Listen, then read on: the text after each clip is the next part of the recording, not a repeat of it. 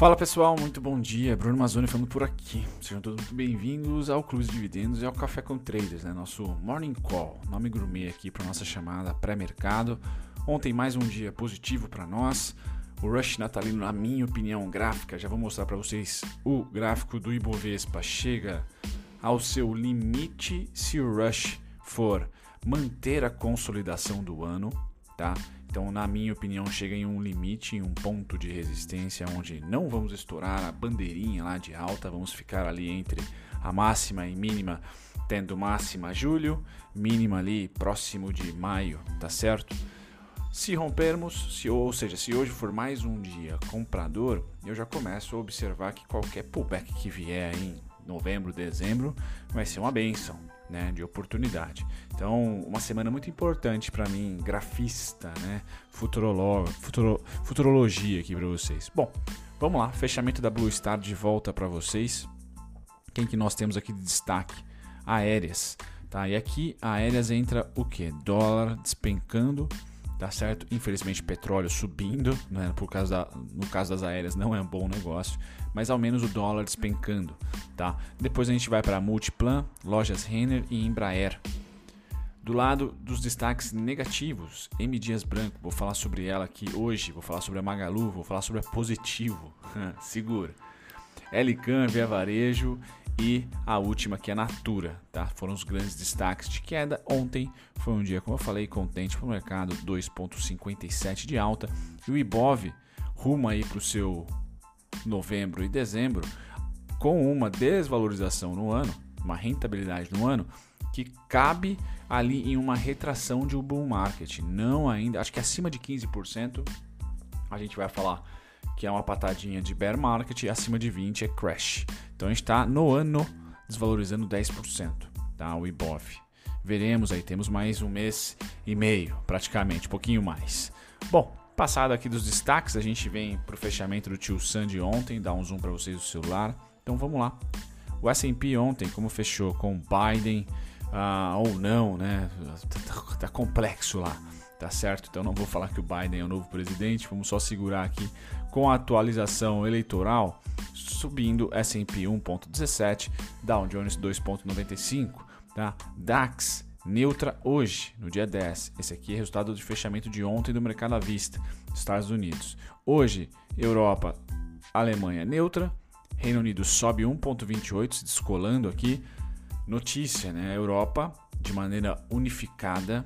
Então, sim, uma civilização que está um pouquinho mais avançada do que nós, quando a todos ou a maioria tomam uma decisão, me parece que vai ter ali um lockdown universal na, na Europa. Tá? Me parece, pelo menos nos países da União Europeia, é, é o que é o que se está no plano. Tá? Lógico que sempre tem algum ruído, né? não é todo mundo, não são todos que aceitam, mas me parece que vão tratar um pouco mais, uh, de uma maneira até mais séria, essa segunda onda lá do Coronga, tá certo? Lógico que a gente sempre fica na expectativa de que uma vacina ou de que uma solução seja logo posta na mesa. Tá? A gente cada vez mais pipoca aí notícias não muito agradáveis sobre amigo de amigo de amigo que, tá com, que teve problema ou que está com problema tá, com o vírus. Mas a ideia aqui é que a Europa deu uma desacelerada, porém ela não está extremamente co correlacionada com a gente. Eu acho que uh, um lockdown externo que ferraria a gente aqui seria norte-americano, seria chinês tá? que são os dois grandes parceiros nossos. Tá? A Europa, lógico que é bom ficar de olho, mas não é, não tem aquele peso gigantesco. Tá? Para alguns setores, sim. Né? Automobilístico, por exemplo, aqui que nós exportamos para lá algumas peças, sem dúvida nenhuma, é um probleminha. Tá? Mas fora isso, não. Japão está neutro e Hong Kong em alta de 1,10%. Então atenção aqui só para a Europa para essa chamada, esse toque de recolher que está programado para segunda que vem. Tá? Não sei se de fato vai acontecer. Vamos acompanhar os noticiários aí. Bom, do lado direito, notícia boa para você que tem Prio, para você que tem Enalta, para você que tem Petrobras, petróleo consegue tá, beijar novamente os 42,80, os 43. Então ele saiu lá do nosso, nosso ponto de suporte. Quem acompanhou aqui o Café com Traders, né, viu eu compartilhar este pontinho aqui de suporte dos 36,727 e como uma bala aqui já foi beijar o resistência. Eu não tenho nada aqui entre esses dois pontos, né? Então, um belo trade, tá? Já completa aqui alguns fluxos de alta anteriores, tá? Então tem aqui esse fluxo e caso invada os 42,80 como tá, tá? 44,969. Assim como o índice que já já vou mostrar o gráfico, essa região aqui dos 44,969, tá? ela faz parte, vamos dizer assim, da máxima do rush natalino, caso o rush natalino, tá? Não dê tendência, não retome tendência de alta ou de recuperação, tá? Fique lateral, certo? Então seria o pico do rush natalino aqui para o petróleo. Nesse caso, já vou falar do IBOV. Só que, se romper, qualquer pullback vai ser uma dádiva, porque deve se iniciar novamente. Nossa, estou rabiscando demais. Deve se iniciar novamente uma tendência. Então, aqui é o, é o máximo que eu aceito como né, um, um fluxo de alta dentro de uma lateralização. A partir do momento que, opa, escapou, qualquer pullback para essa região principalmente vai ser é, um, um, retorno aí pré-tendência, é o ponto que grafista adora. Então, petróleo aqui uh, está numa região de resistência, tá muito forte. Venceu a mesma, deve ser suporte, tá? E olha, venceu 44, 45, eu não tenho uma parada super forte antes do 68, então a gente pode vir aqui, né, para um momento muito, muito agradável para o setor, tá? Tem um bom upside aqui, se tudo der certo, né? Todo mundo com medo do Biden, tá? Principalmente nesse setor do petróleo, da energia, né? Porque ele é pró ah, energias renováveis, né? Energias limpas. Então a gente vai ficar sempre nessa, nessa expectativa. Tem muita gente já, os gringos, os influencers gringos, traders, analistas, gestores estão já falando sobre ETF de energias renováveis, que pode ser, pode vir a ser uma trend aí, né? Uma moda pós uh, Biden eleito se eleito. Legal. Uh, voltando aqui agora a gente vem para o setor de metais. Então ouro sobe, prata sobe desde que Biden toca lá como principal candidato ou eleito ou não, né?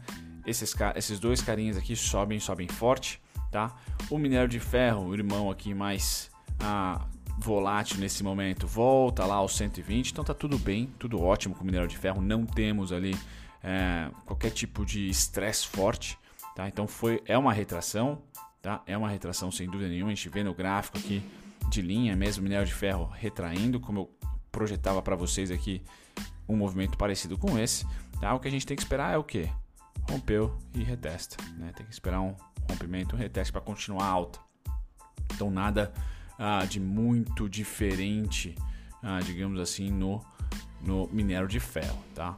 Voltando aqui para o Trading View, vamos dar uma olhadinha agora no setor de agrícolas. Tá? Deixa eu fechar para vocês.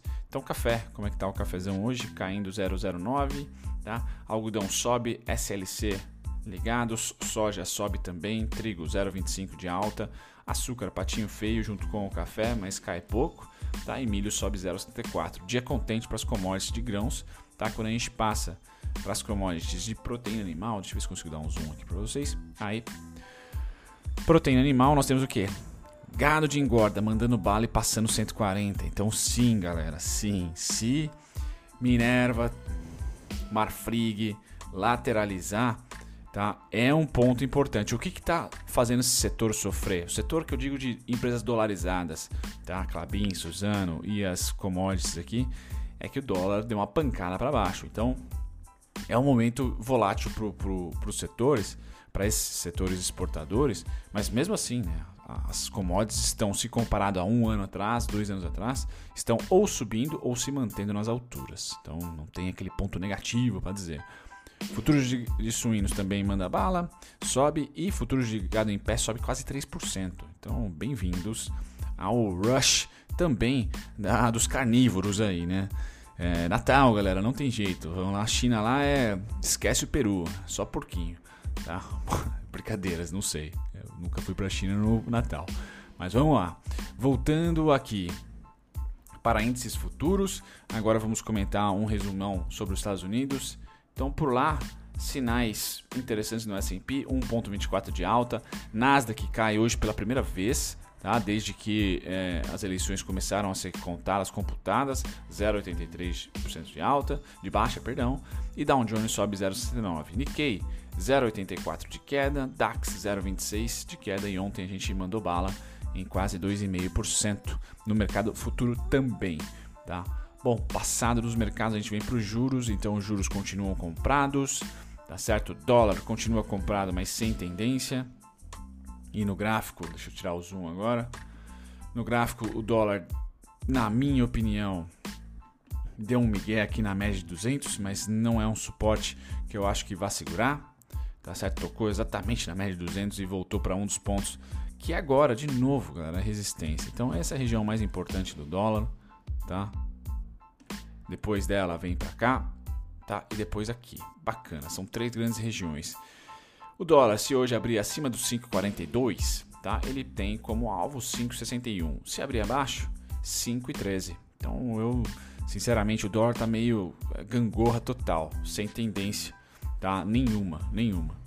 Certo? Nenhuma. Eu não olharia o dólar hoje com a, a expectativa de uma oscilação maior ou que vá além da precificação de ontem. Né?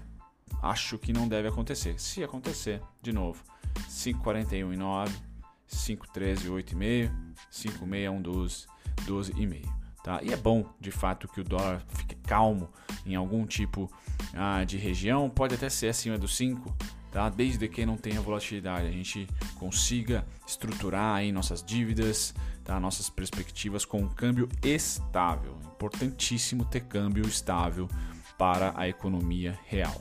Tá? O resto é ciclo, né? ciclos ah, de alta e de baixa, mas no momento, estabilidade é o que a gente precisa, certo? Feito isso, esses são os pontos do dólar e continua ah, nada mais, nada menos. No índice futuro, continuam as vendas tá? e aumentando, então tendência nas vendas aqui do índice futuro, o que não se aplica necessariamente ao índice à vista, que continua subindo. Então, quem acompanha o café, mais de um mês subindo, galera. Então é difícil.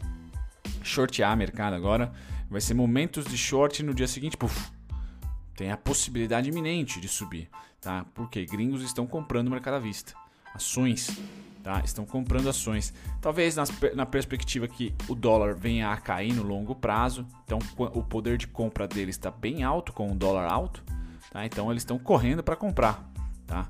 O dólar está com cara de que pode despencar, tá? Como a possível eleição do Biden, por exemplo.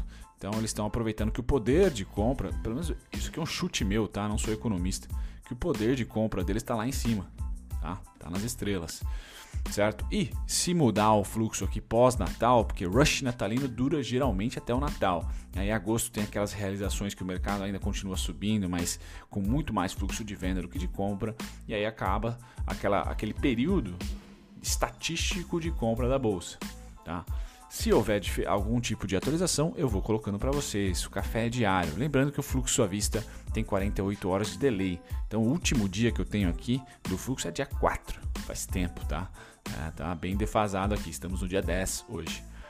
O Ibov, como comentado no começo do cafezão, galera, eu tenho ele, né, até posso tirar essa LTB. Não vou tirar essa LTB Bandrak ainda, tá? Vou deixar ela aí por mais um mêsinho tá? Para ver se o preço retorna ou não. Mas ele beijou exatamente o 105, 160, tá? E ali para mim é o último ponto do rush natalino que eu falo, olha, a gente teve uma alta, tá? E agora a gente vai ficar lateralizando.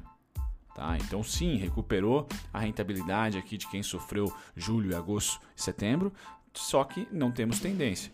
Tá? Se a gente romper o 105, a próxima parada é só no 110. Só no 110, nada mais, nada menos tá? E além de ser só no 110, qualquer pullback, tá? É visto como oportunidade, tá?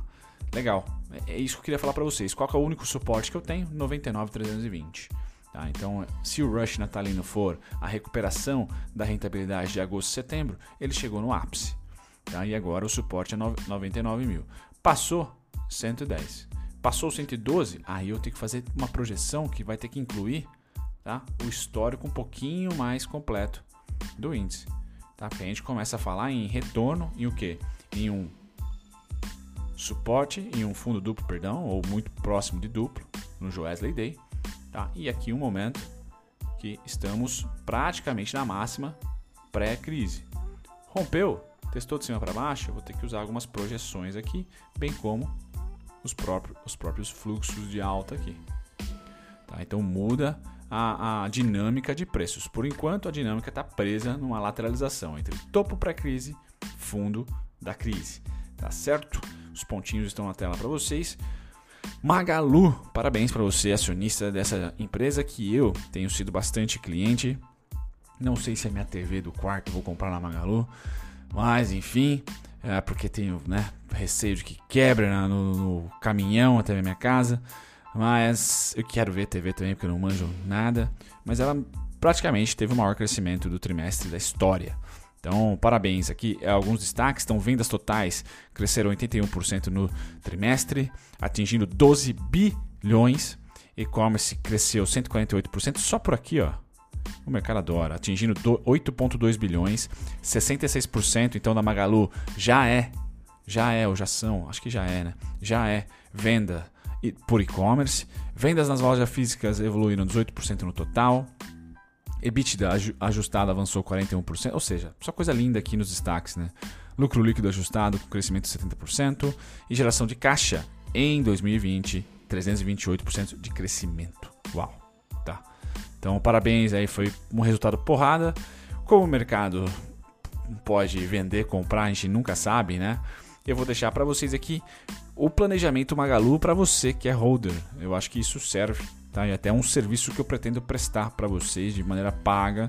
Né? Vai conter um pouquinho mais de informação do que esse simples gráfico aqui. Mas a volatilidade da, da Magalu de março para cá, da crise para cá, não tem mudado muito.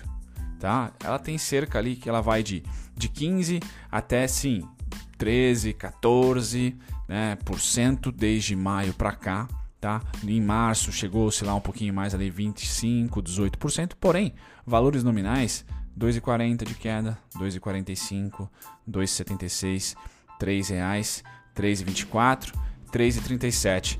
Então de 2,50 a 3, perdão o barulho, a 3,50, é isso? É, 2,50 a 3,50 é o que ela tende a cair, tá? Tende a cair, certo? Então se o resultado trouxer aqui Ó, ontem, da máxima para mínima, caiu 1,96.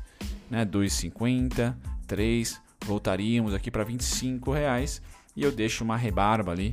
Os principais pontos de suporte da Magalu estão em 22,38, o principal deles, tá? E 23,64, quase tocado aqui na semana passada.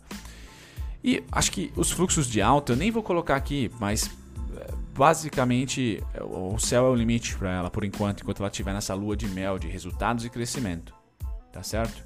Quando ela começar a distribuir dividendos e se distribuir, aí começar a ter aquele perfil mais de estabilidade, maturidade, aí o price action deve acalmar, tá? Mas por enquanto é uma ação de crescimento e por mais que a gente goste de dividendos, o que o mercado mais adora é crescimento, é voraz. Tá? Porque é o valor, é o valor da ação que, que tem exponencialidade, certo? Então é isso. A Magalu nem perto da média de 72, tão pouco da de 200 está. Tá? Então a 72 é a mais próxima, porém a de 34, que é a média rápida, está muito próxima do preço. Então se você está voraz na tendência, 34 e 72 vão te ajudar um pouquinho mais, tá? porque a Magalu tem um price action ágil, certo? Pois bem, feito isso, da Magalu a gente passa para a Positivo, que também teve um resultado positivo, é, certo? Crescimento de 13% na receita bruta, ah, crescimento na venda de tablets de mais de 332%. Alguns servidores aqui mandando bem, né? Então, dispositivos de casa inteligente, IoT, registrando receita de 12,3 milhões, aumento de 12, 271%. Vamos para o lucro aqui. Lucro líquido de 50,3 milhões no terceiro TRI 2020. Esse é 455% a mais de crescimento, perdão, ah, em relação ao, ano, ao mesmo período do ano passado. Tá? E a margem líquida subiu, gente. Sim, 9,6%. Então, isso aqui para mim é o mais importante. Tá? As cifras, eu, nem, nem, eu, eu, não sou tão fundamentalista, ou melhor, eu sou bem mesquinho na, no fundamentalismo, em modelos de valuation, né? não sou um cara tão, tão uh, vamos dizer assim, devoto a isso, ou inspirado a isso. Mas margem é uma coisa que eu gosto bastante. E para uma empresa de varejo, apresentar uma margem de 9,6% é algo porrada. Então eu achei porrada. Mas não sei se será de fato porrada, né? Ah, e tem aqui, né, a parte pontual. Se as eleições forem tranquilas, não tiver pepino, gente, podemos ter aqui a positivo ah, mudando o seu, o seu, vamos dizer assim, sua fama de mercado. Ela pode ser de fato uma empresa top ali, top of mind de tecnologia. Então ela assinou aí o contrato com o TCE ah, e vai fornecer as urnas eletrônicas. Se for tudo bem, não tiver ali erro, quebra, quebradeira, sei lá, fraude, teremos aí a positivo em um novo patamar, quem sabe, tá? Disclaimer, eu tenho posição na positivo, então falo com emoção aqui, né? E o trade, né, ou a oscilação da positivo. É basicamente essa, né? O, bear market dela pré pré-crise foi de cerca de 54%, R$ 2,41 e adivinhe, né, do topo à mínima atual, R$ 2,44 tá? Então eu tenho ponto em 3,85, 3,10, 3,27, se não me engano também. Ela tocou exatamente em 3,85, 3,80, tá? Agora eu não olho mais para vendas, tá? Por enquanto, tá? Porque pode repetir de novo esse, esse bear market de 2,41 para baixo, sem problema nenhum, tá? Mas se o momento é, entre aspas, positivo para o mercado de ações, que é o rush natalino, eu vou tentar dar uma postergada para positivo também, apesar dela ser né, um, um problemática aí, né, um caroço. Então o último bull market veio aqui no Sell e May Go Away, na mínima de março até a máxima de junho. Vou plotar esse cara, R$ 7,10 aqui por volta. E eu tenho primeira parada 4,57 para hoje. Se abrirmos abaixo do 4,57, ele será uma resistência. 5,65 tá? E depois 7,46, 8 e 11. No gráfico é, semanal, eu tenho os pontos do que são importantes também, pontos do follow-on, tá? Que é o 6,55, tá? Então esse ponto aqui é divisor de águas, tá? Follow-on entrou grana no passado. Se passarmos do follow-on e fecharmos acima do follow-on, eu já, assim como o, o IBOV, né? Eu já não considero positivo lateral mais. Eu considero ela, se ela fizer isso aqui, ó, considero ela, na verdade, em tendência de alta. Tá certo? Tendência de alta. Já vou olhar para esses fluxos maiores aqui para ver se ela encaixa, tá? E o meu grande objetivo, né, seria o IPO. Se ela chegar no IPO lá em 16, 17, Brunão tá muito bem na fita, né? Veremos. WhatsApp, o WhatsApp, perdão. É, M Dias Branco, WhatsApp aqui foi o, o link aqui em cima. O pessoal da, da Levante distribui essa news, newsletter para nós. M Dias Branco aumenta a receita no terceiro tri. Então eu coloquei M Dias Branco aqui, tá? Muito para dizer que se o dólar começar a derrocada, para ela é bom, é positivo, tá? E na M Dias Branco, a oscilação que eu tenho projetada depois de um dia horrível de ontem, né, que deu uma migué no mercado pra caramba, tá? É justamente uma projeção aqui, tá? Dentre 30 e 93, 30 e 91, tá? São os dois pontos de suporte certo? E o 30 e 90, 32, ali 31 é a região mais negociada da história, da história, dos últimos dois anos aqui da M Dias Branco. A gente pode tirar um pouco o zoom aqui, não tem um volume tão forte quanto a negociação aqui nessa região dos 31, 32 reais. Então realmente eu espero força compradora por aqui, um aumento de volume por aqui, tá? E aí, dos 30 e 93, a única parada é o 37,70 que tocou perfeitamente ontem, depois 38 e 25. Vencemos o 38 e 25, aí sim a M Dias Branco volta a ter tendência de alta, tá? Então o movimento que eu gostaria de ter ela fazendo, tá? É esse aqui, ó fechar acima, porque a gente começa a olhar para fractais, uma palavra bonita um pouco maiores aqui. Beleza? Então é isso, galera. Os principais destaques de ontem, deixa eu trazer para vocês aqui. Então, Oi subindo 3%, ótimo. Petrobras subindo 9%. Postei vídeo da Petrobras, né? acabei dando, dando sorte aí no dia, no timing. Itaúsa também passando aqui dos 10 e 21. Então, parabéns para você que apostou na Itaúsa. A Ambev, a minha ideia lá no TradingView vingando muito bem. Tá? Então, Ambev, ótimo, fez o um movimento perfeito ontem, 13,60 de cima para baixo, boom, tocou, né? Repete aqui movimentos de julho. Ótimo. Então essa região para Ambev é muito boa. Tá? São os destaques que eu trago de negociação. Já de oscilação positiva, a Gol e a Azul levaram né, no peito ontem, né? quase 20% para as duas. espetacular. Dá para você que busca desconto, a gente tem que olhar para essa faixa aqui, né? Quem se ferrou ontem. Então, Home, PTBL, Alpa, M Dias, TOTUS, uh, B3, uh, LWSA, são as ações que caíram mais, entram no radar, sem dúvida nenhuma.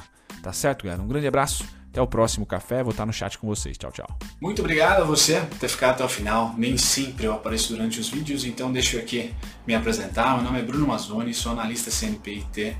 Estou aqui no YouTube já há próximos de dois anos, tá? Sempre comentando sobre ativos específicos ou um grupo de ativos. Então convido você que ficou até o final a visitar a minha descrição, tem lá todos os conteúdos meus gratuitos para você que aprender sobre análise técnica, aprender sobre valuation, análise fundamentalista, tá certo? E também outros conteúdos curiosos sobre o mercado financeiro. E se você quer assistir sobre um ativo em específico, uma ação específica, vá na aba playlists e digite tá, o ticker ou o nome da empresa, mas principalmente o ticker da ação e eu vou ter com certeza um vídeo para você lá, tá certo? Me apresento e fico por aqui. Até o próximo vídeo. Tchau, tchau.